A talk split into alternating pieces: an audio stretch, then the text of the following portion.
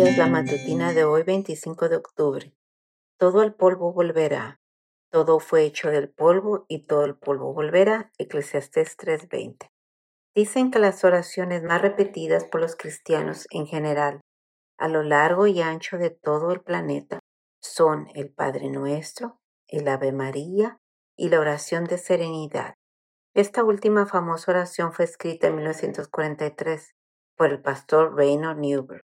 Al escuchar los constantes tambores de la Segunda Guerra Mundial, Newberg oró, Dios, concédeme la serenidad para aceptar las cosas que no puedo cambiar, el valor para cambiar las cosas que puedo cambiar y la sabiduría para distinguir la diferencia, viviendo el día a día, disfrutando de cada momento, sobrellevando las privaciones como un camino hacia la paz, aceptando este mundo impuro tal cual es y no como yo creo que debería de ser, tal y como hizo Jesús en la tierra, así confiando en que obrará siempre el bien, así, entregándome a tu voluntad, podré ser razonablemente feliz en esta vida y alcanzar la felicidad suprema a tu lado en la vida venidera. Amén.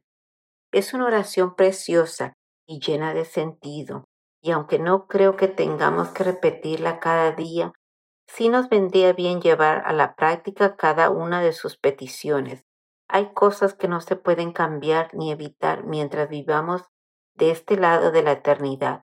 Por ejemplo, por más que oremos y clamemos, ninguno de nosotros podrá evadir su cita con la muerte.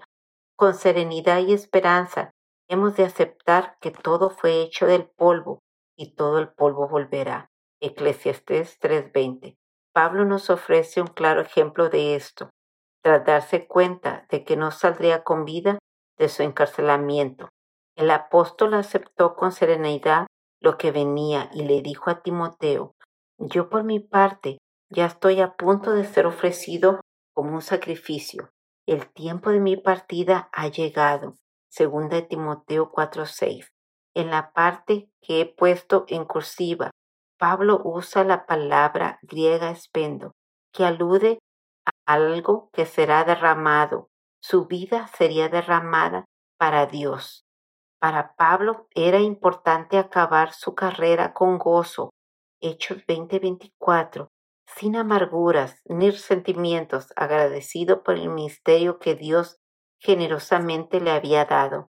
Y mientras transcurría el día a día y llegaba el momento de la ejecución de la pena. Pablo disfrutó los últimos días de su vida leyendo libros y pergaminos. Según de Timoteo 4:13. El final de la reflexión te la dejo a ti, junto con mi sincero deseo, ser razonablemente feliz.